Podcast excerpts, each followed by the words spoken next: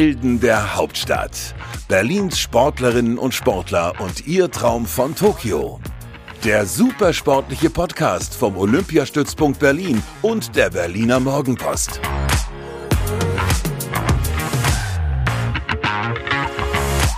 Hallo, die Helden Hauptstadt sind wieder da. Mit mir, Inga Bödeling, und mit einer Podcast-Premiere, einer weiteren. Nachdem wir vor einigen Wochen schon den ersten Olympiasieger zu Gast haben, haben wir heute die erste Paralympics-Athletin da. Elena Kraftzo ist da. Hallo Elena. Hallo zusammen. Schön, dass du da bist. Ich freue mich sehr. Ähm, bevor wir jetzt die unfassbar vielen Themen besprechen, die ich auf meinem Zettel habe, weil ich einfach ganz, ganz gespannt bin, was du so zu erzählen hast, ähm, wollen wir dich aber noch mal kurz selbst vorstellen lassen, so wie wir das mit unseren anderen Sportlern immer gemacht haben und starten deshalb jetzt mit Elena Kraft so in 60 Sekunden. Alter. 27. Sportart. Paraschwimmen. Olympiateilnahmen. Zweimal. Glücksbringer. Hab keine. was darf in deiner Sporttasche nicht fehlen? Äh, Badekappe, Brille und Ohrstöpsel. Welchen Sport würdest du machen, wenn du keine Schwimmerin wärst? Leichtathletik. Oh. Was war dein größter Erfolg bislang? Ähm, Silbermedaille bei den Spielen 2012. Und deine größte Niederlage? Fünfter Platz in Rio 2016. Wie viele Medaillen hast du schon gewonnen? Boah, die habe ich nicht alle gezählt, aber einige. Wer ist dein Vorbild? Hab nicht direkt einen, sondern mehrere. Okay, und wie jubelst du über deine größten Erfolge? Hm, meistens sehr, sehr viel später, weil ich das gar nicht mitbekomme erstmal. Okay, super, danke dir. Keine, kein, Vor, kein, kein eines Vorbild, sondern mehrere. Naja, also ich habe nicht so, dass ich sage, es ist die eine Person, sondern ich finde einfach jeder, der irgendwie Leistungssport betreibt und wirklich diszipliniert arbeitet an sich und an seinen Zielen, ist äh, für sich selbst bewundernswert. Also da jemand zu sagen, ja, die eine Person ist irgendwie besonders klar, habe ich ein paar Leute, mit denen ich mich richtig gut verstehe und auch einiges von denen lerne, aber als Vorbild direkt kann ich jetzt so nicht sagen. Finde ich eine schöne Einstellung. Ich freue mich, dass du da bist, vor allen Dingen, weil wir mit dir jetzt wieder eine frisch gebackene Europameisterin zu Gast haben. Danke. Du bist vor kurzem Europameisterin geworden über 100 Meter Brust. Bin genau. ich richtig informiert? Sehr ja, gut. richtig. äh, wo war eure Europameisterschaft? Oh, sie war auf einer wunderschönen Insel auf Madeira in oh. Funchal.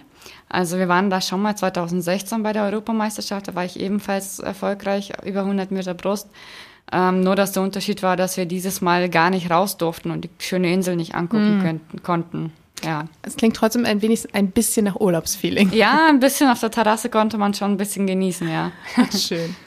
Ich habe allerdings auch gelesen, du bist als frisch gebackene Europameisterin hier, aber du warst gar nicht zufrieden. Ja, das ist richtig. Ich habe mir einfach von der Zeit her einfach ähm, bessere Ergebnisse gewünscht, weil wir haben so hart an uns gearbeitet. Also ich, ich habe hart an mir gearbeitet, sagen wir es mal so. und ich habe halt einfach gehofft, dass die Zeit einfach eine bessere wird. Und da haben einfach ein paar Details nicht gestimmt. Mhm. Und schon hat sich das natürlich auf meine Zeit ausgewirkt. Mhm. War ich ein bisschen enttäuscht. Okay. Aber am Ende steht Gold, der Europameistertitel. Ja. Das entschädigt dann noch ein bisschen, oder? Richtig, ja. Da muss man sich einfach freuen auch mal. Sehr schön. Wir machen das bei uns im Podcast immer so, dass wir die Hörer ein bisschen mitnehmen, damit, die, damit sie auch sofort im Thema sind. Ähm, Patrick Hausting hat schon sehr, sehr viel über das äh, Wasserspringen erzählt. Lisa Unruh sehr eingehend über ihr Bogenschießen. Bei, du startest bei den Paraschwimmern in Startklasse S13. Ähm, das heißt, du hast eine Sehbehinderung. Richtig? Ja, das ist richtig. Also normalerweise war ich in der S12, das ist die Klasse für ein bisschen schlechter Sehende. Und jetzt ähm, seit neuestem wurde ich eben in die 13 ähm, ja, hinein verlegt, sage ich jetzt mal. Aber wir versuchen das nochmal, also nochmal eine Klassifizierung zu machen, dass ich wieder in die Klasse komme, wo ich auch hingehöre. Okay, wie, wie ist das jetzt zustande gekommen? Du kannst ja nicht plötzlich wieder besser sehen, oder? Ja, das ist richtig. Ähm, es war ein bisschen eine chaotische Klassifizierung und das Team, was mich klassifiziert hat, hat das auch nicht ganz alles nach Regeln gemacht. Mhm. Und ja, ich glaube, das war dann eher so, ja, du gehörst da schon hin und wenn du dich bemühst und konzentrierst, kannst du vielleicht mehr sehen. So war das dann. Oh, das ist aber von, von außen jemandem ja. zu sagen auch schwierig, oder? Ja, total. Vor allem, weil ich ja auch mit Befunden gekommen bin, wo auch wirklich deutlich stand, dass ich schlechter gesehen habe. Also, dass ich jetzt schlechter sehe aktuell. Okay. Ja. Und wie, wie lange dauert das jetzt, bis das neu klassifiziert wird? Also an sich ist das Thema Klassifizierung ganz schwieriges. Also mhm. normalerweise wäre ich eben jetzt bei der EM nochmal klassifiziert. Äh, aber das ist ausgefallen, warum auch immer, nicht genug Klassifizierer, was weiß ich. Jedenfalls hoffen wir jetzt, dass es bei den deutschen Meisterschaften in drei Wochen nochmal klappt. Okay, und das heißt, dann wärst du für Tokio Eure Paralympischen Spiele sind vom, ich habe mir das extra aufgeschrieben, 24. August bis 5. September. Mhm. Das heißt, da wärst du dann in, wieder in der anderen Startklasse. Ja, mal sehen, wie die Klassifizierung läuft, ja. Okay. Aber vermutlich. Okay. Du hast als Kind ähm, eine Krankheit bekommen, die deine Sehfähigkeit nach und nach eingeschränkt hat. Ähm, ich habe gelesen, die Teenagerjahre waren eigentlich die schwierigsten. Genau, also man weiß es bei mir ja tatsächlich alles nicht ganz genau, weil ich komme ja aus Kasachstan, aus einem ganz kleinen Dorf und äh, bis ich etwa sieben Jahre alt war, waren wir auch dort. Und da haben die Lehrer so in der ersten Klasse bemerkt, dass ich meine Augen so zusammenkneife, wenn ich was versucht habe, auf der Tafel zu erkennen. Mhm. Na, dann haben sie das natürlich meinen Eltern gesagt, aber ja, wir sind dann natürlich zum Arzt gegangen, aber wir haben dort ja keine Profikliniken, die das irgendwie befunden konnten, ja. Und ähm, deswegen war das erstmal so, ja gut, da ist irgendwas, aber was wissen wir nicht. Und erst dann Jahre später, so mit neun, ähm, als wir dann in, in Russland gelebt haben, sind wir nach Moskau gefahren in eine Klinik und dann haben sie das erst diagnostiziert, dass ich Makula habe. Ah. Ja, und dann ging es eigentlich schon ziemlich schnell voran dann, ja. So die Pubertät, ähm, Anfang der Pubertät bis meinen letzten Schub hatte ich jetzt mit äh, 26 tatsächlich. Oh, jetzt wow. erst vor kurzem, ja. Okay. Und das ging es dann immer so, ja. Dein letzter Schub heißt, dass da dann noch mehr Sehfähigkeit verloren gegangen ist? Genau. Also das hat sich ja immer so stückweise ähm, abgelebt sozusagen. Mhm. Der Sehnerv, der bei mir so die Makula, wo man am schärfsten sieht, ist jetzt quasi vernarbt. Mhm, okay. Genau. Und wie viel Prozent sind noch übrig? Also aktuell sehe ich etwa zwei Prozent. Oh, okay. Ja. Das ist nicht mehr viel, aber ich muss sagen, ich bin froh über meine zwei Prozent. Ja. Das ist besser als gar nichts. Ich habe mich gefragt, wie das beim Schwimmen funktioniert. Ähm, du, du springst ins Wasser und eigentlich, also ja, zählst du deine Schwimmzüge, ist am Ende der Bahn jemand, der dir auf den Kopf tippt, weil du schwimmst ja 100 äh, Meter, das heißt, du musst ja auch eine Wende machen ich könnte mir vorstellen, dass man da auch durchaus schon mal Kontakt zum Beckenrand hat. Ja, ich hatte äh, sehr viel Kontakt zum Beckenrand. ähm, ja, tatsächlich gibt es diese Möglichkeit, dass man getippt wird am Ende. Aber ich muss sagen, ich habe das jetzt bis jetzt noch nie gemacht und auch nie geübt. Ähm, vielleicht wäre das auch mal eine gute Idee. Jetzt äh, merke ich immer wieder mal, äh, damit anzufangen. Aber jetzt vor Tokio sollte ich, glaube ich, nicht damit anfangen. Mache ich danach. Ansonsten, also ich bin ja Brustschwimmerin und äh, da mache ich tatsächlich sehr viel übers Zügezählen. Mhm. Das hilft mir auch so ein bisschen, mich zu orientieren. Da weiß ich ungefähr, wo ich bin und wo jetzt die Wand kommt. Ähm, aber das ist halt keine Garantie, dass es klappt. Also jetzt bei der EM war das ja genauso. Natürlich habe ich auch meine Züge gezählt und äh, trotzdem habe ich den Anschlag total ja, verfehlt und auch die Wände total verfehlt. Und da verliert man dann halt wertvolle Zeit. Ne? Auf jeden Fall. Ja. Ich habe mich auch gefragt, ob es einfach viel Intuition ist, vielleicht auch, wenn man halt so viel Zeit wie du im Becken verbringt, ob man dann irgendwann so ein bisschen das Gefühl hat, man weiß ungefähr, wann die Wand kommt, aber mhm. es ist wahrscheinlich nicht so, oder? Naja, doch schon auch. Also zum Beispiel beim Kraulen. Ähm, da kann ich keine Züge zählen, da werde ich wahnsinnig irgendwie, das kann ich auch nicht so richtig.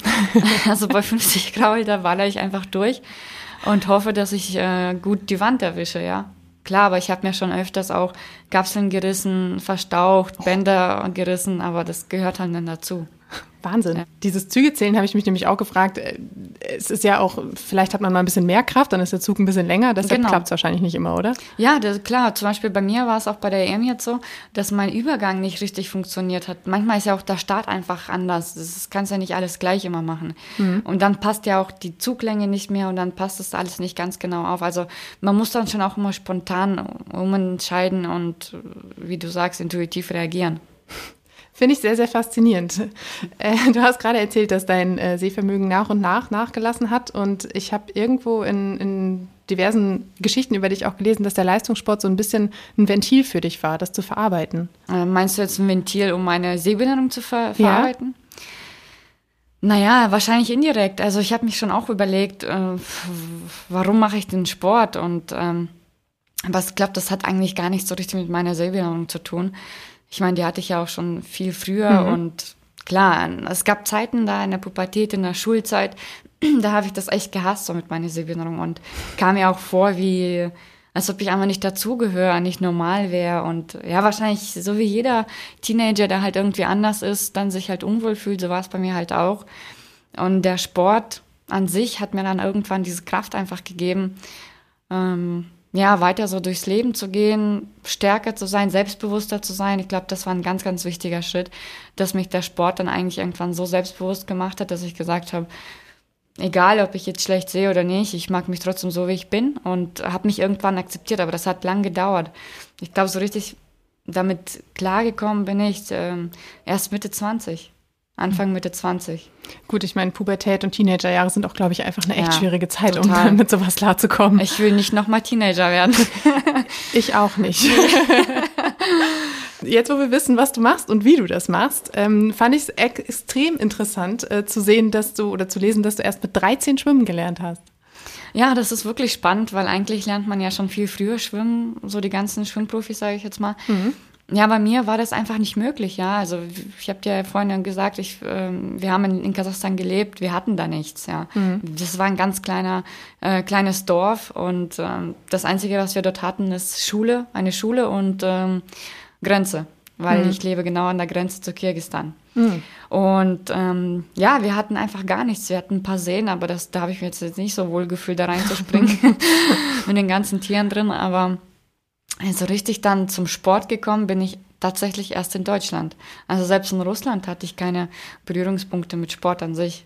Mhm. Und ihr seid mit, als du 13 warst, dann nach Deutschland gekommen oder früher Mm, schon? Ja, so mit elf ungefähr. Okay. Genau. Mit elf sind wir nach Deutschland gekommen. Da war ich erstmal noch ein Jahr in Bamberg auf einer normalen Grundschule. Und dann, als es dann halt so richtig losging und ich Schwierigkeiten hatte, dann auch mit der Sprache, ich konnte ja auch kein Deutsch, nichts. Ja, dann waren die Lehrer auch ein bisschen überfordert mit mir, muss man dazu sagen. Und dann bin ich erst auf eine Privatschule nach Nürnberg gekommen. Und dort, also dann war ich ungefähr so 13, da habe ich dann erst ähm, ja, mit Sport sozusagen angefangen, habe viele Dinge ausprobiert und kennengelernt. In meiner Vorrecherche habe ich festgestellt, Elena, wir haben was gemeinsam. Aha. Und zwar habe ich gelesen, dass du wasserscheu bist. Ja. Und dein Trainer auch schon gesagt hat, dass, dein, dass du ein Wassergefühl wie ein Traktor hast. Ja, das ist richtig. Ich habe mich, ich hab mich sehr wiedergefunden darin. Ja. Ich habe vor, vor ein paar Wochen hier im Podcast auch gestanden, dass ich erst mit 12 oder 13 mein Seepferdchen gemacht habe, weil ich äh, auch mit Wasser nicht so, nicht so klarkomme. Nee. Aber der große Unterschied zwischen uns beiden ist, dass ich immer noch sehr wasserscheu bin und du aber schon Medaillen drin gewonnen hast. ja, aber ich bin trotzdem auch immer noch wasserscheu. Immer noch. Ja, naja, also viele sagen ja, Wasser ist mein Element, ich fühle mich da wohl und ich bin immer froh, wenn das Training vorbei ist und ich aus dem Wasser raus kann. Und das Also- als Profischwimmerin. Ja, irgendwie schon, das ist, ich verstehe das manchmal selber nicht, aber ich freue mich eigentlich über jeden Tag, wo ich nicht ins Wasser muss. Aber, aber macht dir dein Sport überhaupt Spaß? Ja, ich mag es, diese Herausforderung und ähm, ja, mich zu verausgaben und halt an meinen Zielen zu arbeiten. Ich mag das. Du hast mich ja vorhin gefragt, welche Sportart ich machen würde. Ja. Ich würde Leichtathletik machen. Das ist definitiv ohne Wasser. Ja, definitiv. Aber gut, jetzt bin ich halt beim Wassersport gelandet und ich mag das ja auch. Also sonst würde ich das wahrscheinlich auch nicht so machen, so intensiv, ne? Ich habe es leider nicht geschafft, mir Wettkämpfe von dir anzuschauen, irgendwie bei YouTube oder so. Aber ich werde bei ähm, in Tokio ganz genau hingucken, weil ich würde wirklich gerne sehen, wie es aussieht, wie wenn jemand mit einem Wassergefühl wie ein Traktor durchs Wasser flügt. Ja, kannst du gerne machen. Ich weiß nicht, ob du was sehen würdest, aber versuch das mal.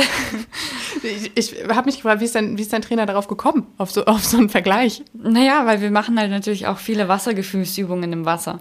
Ich komme halt einfach nicht vorwärts. Ja. So. Er sagt immer, komm, du musst das Wasser spüren und dann musst du halt vorwärts kommen mit kleinen Bewegungen. Du musst das Wasser greifen.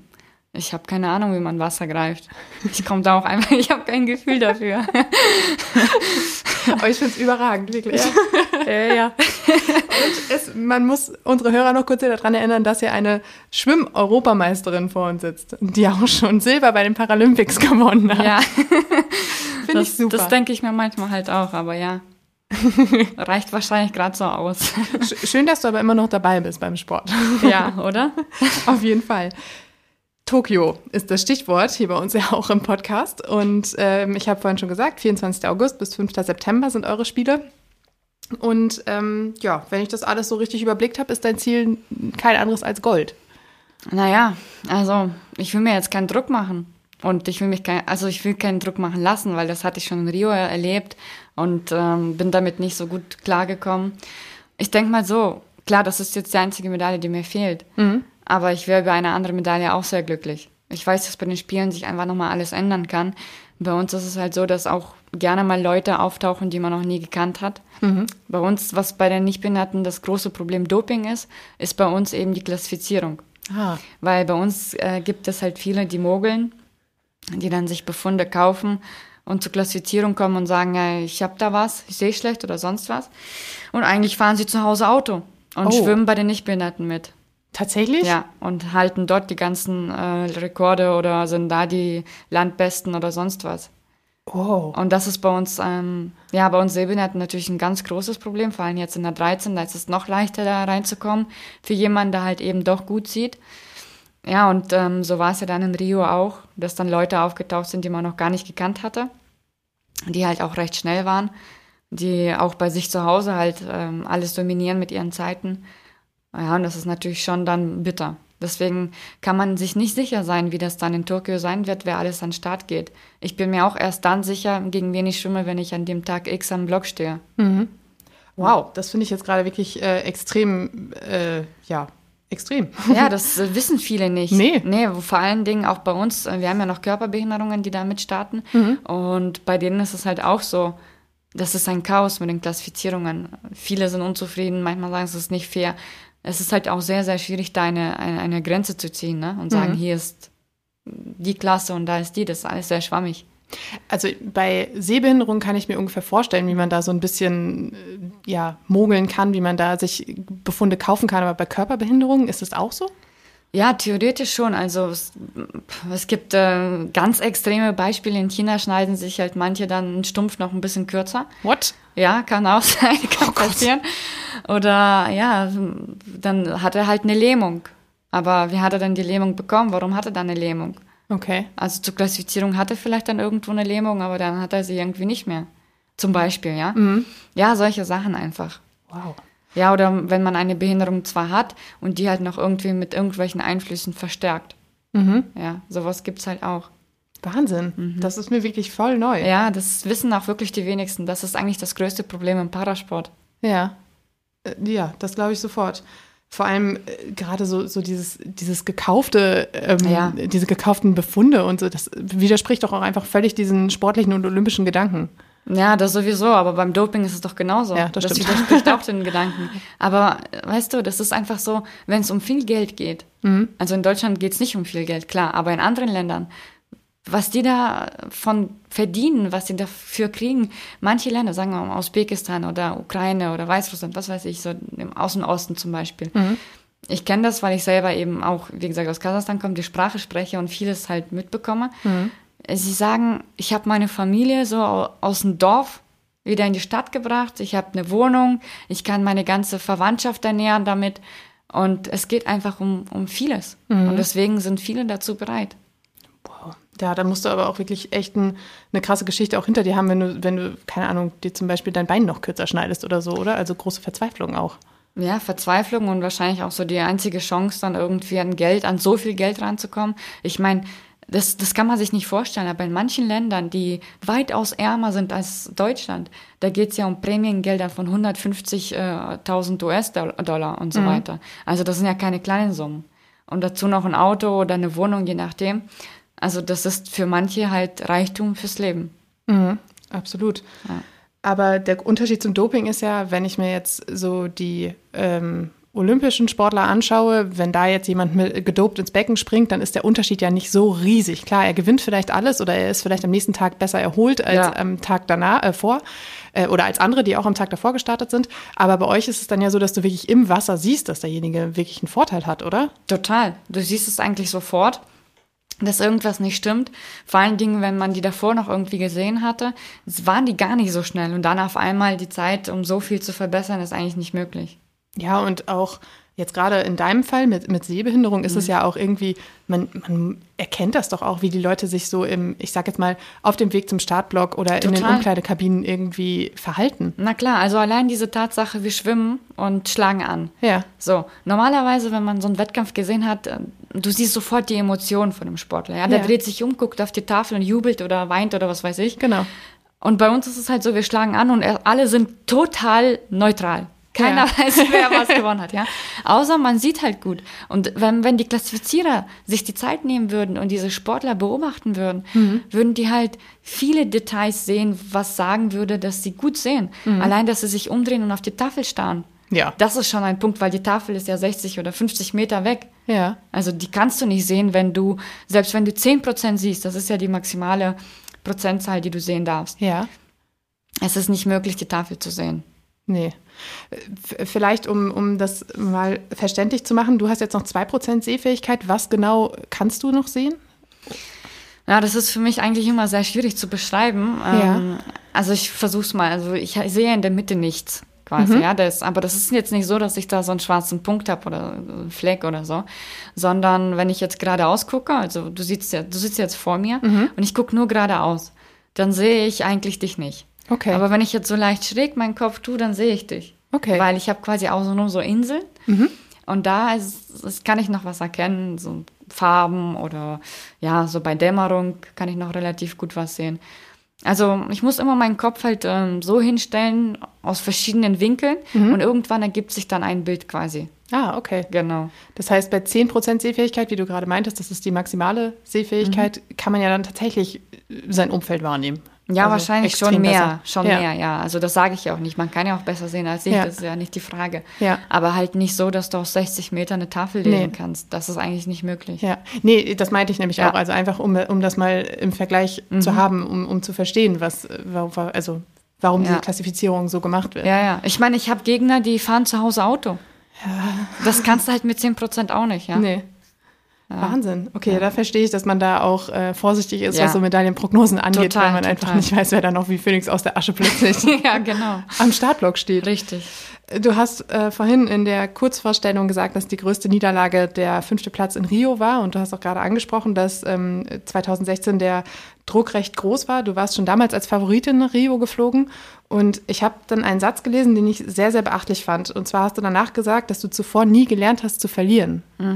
Das fand ich extrem interessant, vor allem weil du 2016 ja auch schon einige Jahre ähm, ja, Leistungssport hinter dir hast. Du hast Silber in Rio, äh, in London vor vier, Ja. also vier Jahre vorher gewonnen, du bist schon Weltmeisterin geworden. Und dann irgendwann mitten in der Karriere zu sagen, ich habe nie gelernt zu verlieren. Ja, so war das tatsächlich. Also ich habe ja 2011 waren so die ersten, da war ich als Nachwuchsteam bei den Europameisterschaften und dann war ja auch schon 2012. Also ich war recht schnell erfolgreich, als ich mit der Sportkarriere angefangen habe. Und äh, ich hatte halt irgendwie immer das Glück. Man muss halt auch ehrlicherweise dazu sagen, früher war der Sport, der Parasport noch nicht so hoch entwickelt, was die Leistungen angeht. Also wie, wie rasant sich diese, diese Marke nach unten verschiebt, ne? die Zeiten, wie schnell die immer werden und die, die Weltrekorde, das ist einfach unfassbar, ja, das hätte ich damals in London niemals gedacht. Die Zeit, die ich damals in London geschwommen bin, mit der würde ich jetzt wahrscheinlich inzwischen nicht mehr ins Finale kommen. Wahnsinn. Also so schnell, ja, so schnell hat sich das einfach so geändert im Sport bei uns. Und das war bei mir auch tatsächlich so, dass ich eben bis Rio eigentlich keine Niederlage erlebt hatte. Ja, also klar, vielleicht mal Silber, Bronze oder so, aber nie halt so, dass ich keine Medaille geholt hatte. Ja, und ähm, klar, wenn ich jetzt gut beieinander wäre an dem Tag X in Rio, ich wäre vielleicht nicht Erste, ich wäre vielleicht auch nicht Zweite, aber für Bronze, da, das hätte ich eigentlich schaffen können. Und da geht es auch nicht darum, dass irgendwelche neuen Leute waren oder nicht. Für Bronze hätte es gereicht, aber äh, ich habe es einfach nicht geschafft. Ich habe es einfach an dem Tag, in, in dem Moment habe ich das nicht geschafft, meine Leistung ins Wasser, ja, im Wasser umzusetzen. Das war offensichtlich auch so ein, so ein bisschen der Knackpunkt, dass du auch feststellen musstest, dass du dem Druck einfach irgendwie in dem Moment nicht standgehalten hast. Ja, Und- wahrscheinlich schon, ja. Es war einfach, äh, wie du auch vorhin schon sagtest, also ich bin als Favoritin da ähm, angereist in Rio und viele haben das von mir einfach erwartet. Und ähm, viele haben es mir geschrieben und ja, nur Gold und ähm, und dann war ich irgendwann auch so verbissen selber. Ich, ich habe einfach gar nicht mehr an mich gedacht und gar, gar nicht irgendwie nachgedacht beim Schwimmen, ja, an die Technik, an alles, was ich geübt hatte davor. Sondern bei mir war einfach nur, ja, nur Gold, nur Gold, ja. Und dann, als ich angekommen bin und gemerkt habe, dass ich gar nichts gewonnen habe, das war für mich dann, ja, das war ein richtiger Schlag eigentlich ins Gesicht, ja. Danach hast du angefangen mit Mentaltraining, oder? Naja, nicht so direkt. Also ich arbeite schon men mental mit, mit einer Psychologin und ähm, aber jetzt nicht direkt solche Techniken, die ich sage, die ich im Wettkampf äh, anwende, sondern einfach nur mit manchen Sachen anders oder besser klarzukommen im Alltag, dass man halt manche Themen auch direkt anspricht, dass man sich nicht unter Druck äh, setzen lässt, sowas. Mhm. Würdest du deshalb sagen, dass du jetzt fünf Jahre nach Rio äh, mit einem anderen Gefühl und vielleicht auch mit einer anderen äh, Herangehensweise nach Tokio fährst? Das frage ich mich manchmal tatsächlich selber. Aber ich weiß es nicht. Also klar, das kann sich immer noch alles ändern, weil Spiele ist einfach mal was ganz Besonderes für einen Sportler. Mhm. Das ist alle vier Jahre und das ist die größte sportliche Bühne. Und inzwischen hat sich ja auch einiges geändert bei mir seitdem. Also Sponsoren und ja, auch Bekanntheit und sowas. Deswegen denke ich mal, dass der Druck auch schon nochmal enorm groß sein wird. Aber das ist ja nicht die Frage. Die Frage ist, wie komme ich selber als Sportlerin damit klar? Weil ob ich unter Druck stehe, hängt ja an mir. Mhm. Ich kann ja nicht jeden Menschen, den ich treffe, sagen, äh, setz mich jetzt mal nicht so unter Druck. Ja. Weil manche meinen das ja auch gar nicht böse. Ja. Ja, die wollen dich damit anfeuern oder motivieren oder was weiß ich. Aber für Sportler selber ist das halt schon immer unangenehm, ja. Ja. Also für mich ist es zum Beispiel so. Ich hatte auch gerade schon kurz ein schlechtes Gewissen, weil ich äh, das so offensiv gesagt habe nach dem Motto, ja, und in Tokio ist dann ja das genau. Zielgold. Aber das macht nichts, weil das macht ja jeder so. Ja. Das ist, das ist normal. Das, ist, das werden wir auch nie irgendwie krieg, hinkriegen, dass das keiner sagt. Mhm. Weil das ist, das muss so sein. Die. Frage mhm. ist nur, wie ich mich als Sportler äh, damit befasse und wie nah ich das an mich ranlasse. Mhm. Und würdest du sagen, dass das aber zumindest eine Entwicklung ist seit Rio, also dass du dich zumindest anders damit jetzt auseinandersetzt? ja, definitiv. Also ich habe auch unfassbar viel gelernt durch diese Niederlage in Rio und ich habe lange Zeit gebraucht, wirklich lange, lange. Ich wusste auch gar nicht, ob ich weiter schwimmen möchte, weil das für mich einfach, also das war für mich wirklich schlimm. Mhm. Und ähm, ich glaube, so richtig aus mir herausgekommen bin ich dann erst 2018. Mhm. Also zwei Jahre nach den Spielen. Weil man muss dazu sagen, wir hatten 2017 ähm, eine WM in Mexiko. Mhm. Und da war ich auch schon, da habe ich mich einigermaßen zusammengesammelt und war eigentlich auch motiviert und wollte an den Start gehen. Ja, und dann bin ich angereist und äh, war völlig krank, Fieber und konnte nicht starten. Oh. Das hat mich dann nochmal zurückkatapultiert. Mhm. Ja, und ich habe halt diese Zeit dann auch gebraucht, um wieder, ja, mich zu sammeln und wieder auf meinen Weg zu finden. Ich bin froh, dass du das geschafft hast und dass du heute hier bist. ich ich auch. Wirklich super interessant, was du so zu erzählen hast. Und du hast gerade gesagt, dass sich seitdem ähm, auch deine Bekanntheit geändert hat. Und ein großer Punkt, warum sich das äh, oder warum das so ist, war ja tatsächlich, dass du die erste Paralympics-Teilnehmerin warst, die auf dem Cover des Playboys zu sehen war. Genau. Super ja, das, cool. ja, das war auch wirklich eine tolle Geschichte. Gerade auch so letztes Jahr war, war ja auch Corona und das war ja auch für viele sehr, sehr schwer mental. Mhm. Viele Sportler haben ja auch aufgehört. Und ähm, ja, ich habe mich tatsächlich sehr, sehr gefreut über die Anfrage, weil ja, erstens äh, der, der mich kennt und äh, bei Instagram und Co. Äh, mich verfolgt, die wissen ja, dass ich sehr gerne äh, auch vor der Kamera stehe und gerne Fotos mache. Ja, das ist eigentlich so meins. Ähm, naja, und ähm, dann die Anfrage vom Playboy, das war eigentlich so, klar, ich hab, äh, musste mir erstmal Zeit nehmen, um, das ist ja schon nicht ganz ohne, muss man sagen, das ist ja, ja. sehr provokant. Und für mich war aber eigentlich eines wichtig, und zwar die Botschaft dahinter war für mich sehr wichtig, dass eben auch ein Mensch, der vielleicht nicht ganz den Normen entspricht in der Gesellschaft, auch sowas schaffen kann, dass er auch bei der Gesellschaft ähm, ja ein Stück weit ganz normal angesehen wird. Mhm. Ja, das ist halt einfach so, dass die Menschen so eine Barriere haben, dass wenn ein Mensch eine Behinderung hat, dass er halt unnormal ist, dass er nicht dazugehört, dass er halt besondere ja, Umgehensweise, ich weiß nicht. Das ist halt dieses Scheu einfach, die Menschen, ja. Mhm.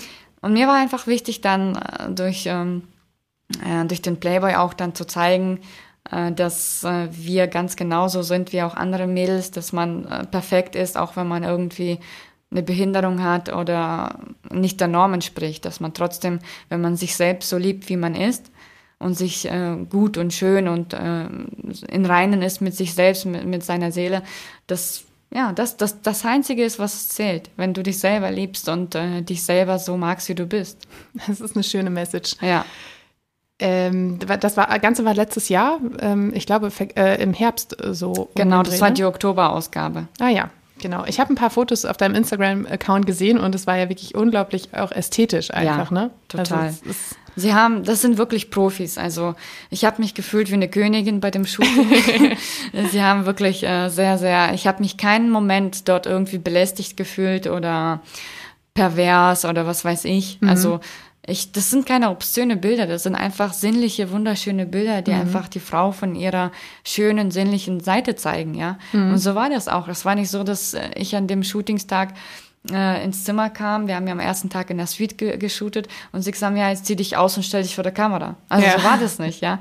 Ähm, das war alles halt ganz entspannt und äh, es haben sich so viele Leute um mich so lieb gekümmert, dass das überhaupt kein Thema war. Ich hatte da überhaupt keine Schamgefühl oder sonst was. Mhm. Ähm, mein Gedanke dabei war so ein bisschen, weil, also ich könnte mir das für mich zum Beispiel persönlich überhaupt nicht vorstellen, weil ich halt nicht nur wasserscheu, sondern auch kamerascheu bin. Ja. ähm, und ich habe mich gefragt, ob es vielleicht sogar ein bisschen leichter ist, wenn man dieses ganz drumherum gar nicht so krass wahrnimmt. Weil, weil du einfach dich so voll auf dich konzentrierst und, und so in, in dir dich in dir selbst wohlfühlst und so gar nicht diesen ganzen krassen Trubel mit Kameras hier und Licht da und so wahrnimmst. Hm. Das ist ein interessanter Gedanke eigentlich. Aber ich muss sagen, klar, natürlich, ich merke das nicht mit, was so um mich herum ist. Ne? Mhm. Aber ich fühle mich ja immer beobachtet, obwohl wir vielleicht alleine sind. Ja. Ich weiß ja nicht, wer noch da ist. Also zum Beispiel Stimmt. am zweiten Tag, da waren wir draußen am See, wir waren ja am Wörthersee. Mhm. Und da haben wir am Steg geshootet. Und wenn du da halt nackig am Steg rumsitzt ja. und du siehst vielleicht, okay, du guckst dich um, es ist gerade keiner da, dann ist in Ordnung. Aber wenn du da sitzt und du weißt nicht, wie viele Augen dich gerade anstarren, dann ist das schon unangenehm, ja. Stimmt, das ist natürlich die Kehrseite. Ja, du kannst halt die Lage nicht richtig einschätzen. Ja. Ja. Aber ich muss sagen, ich habe mich halt so auf das, äh, auf das Posen und so, so konzentriert, dass mich das eigentlich gar nicht gestört hat. Okay. Und äh, andere haben mir dann halt die lustigen Geschichten erzählt, dass gerade ein Boot äh, vorbeigefahren ist und alle haben halt gestartet und haben vergessen, welche Richtung die fahren müssen, ja. Äh, weil es war halt für die halt auch sehr neu, dass da jemand nackig am Steg shootet. Ja.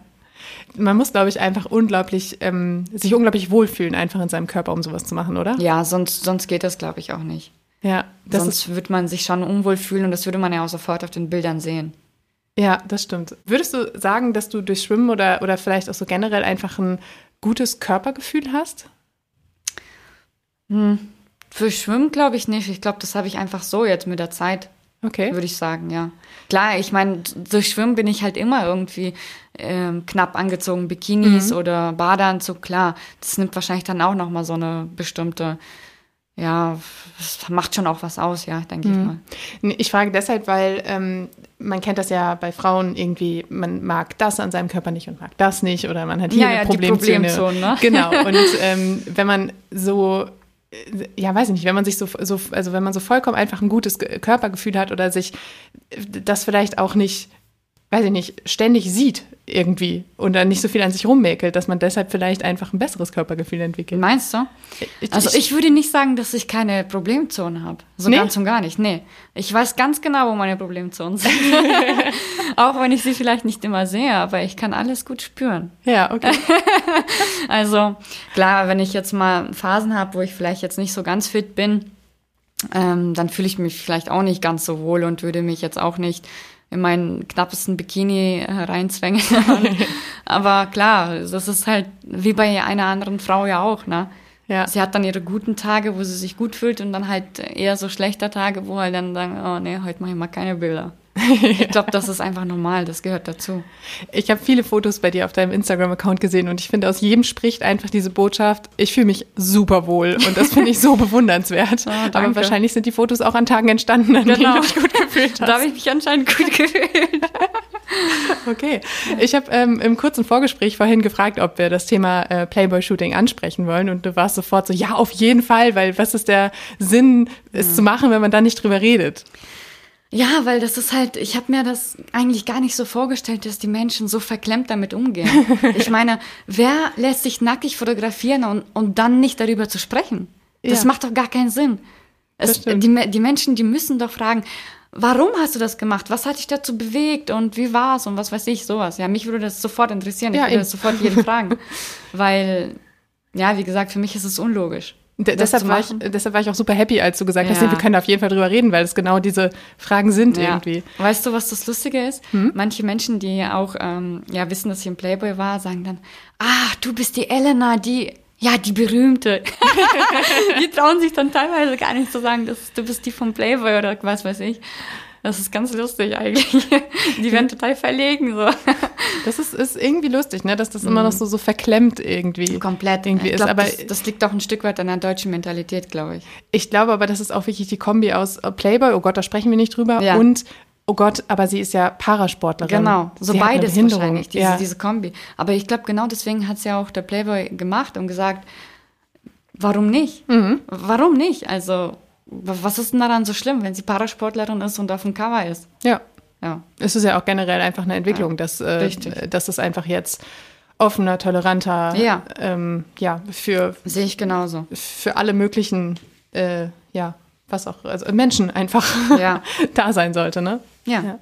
Ich finde es super. Ähm, ich, äh, wie gesagt, die Fotos auf deinem Instagram-Account von diesem Playboy-Shooting fand ich super ästhetisch. Du hast selbst auch gesagt, dass da nicht viel Obszönes irgendwie Überhaupt nicht. bei war. Und äh, von daher finde ich das äh, ganz klasse. Und um jetzt noch mal kurz wieder den Schwenk zu machen auf unser eigentliches Thema in diesem Podcast, nämlich die Paralympics. Ach so, ja, da war ja was. da war ja was, genau.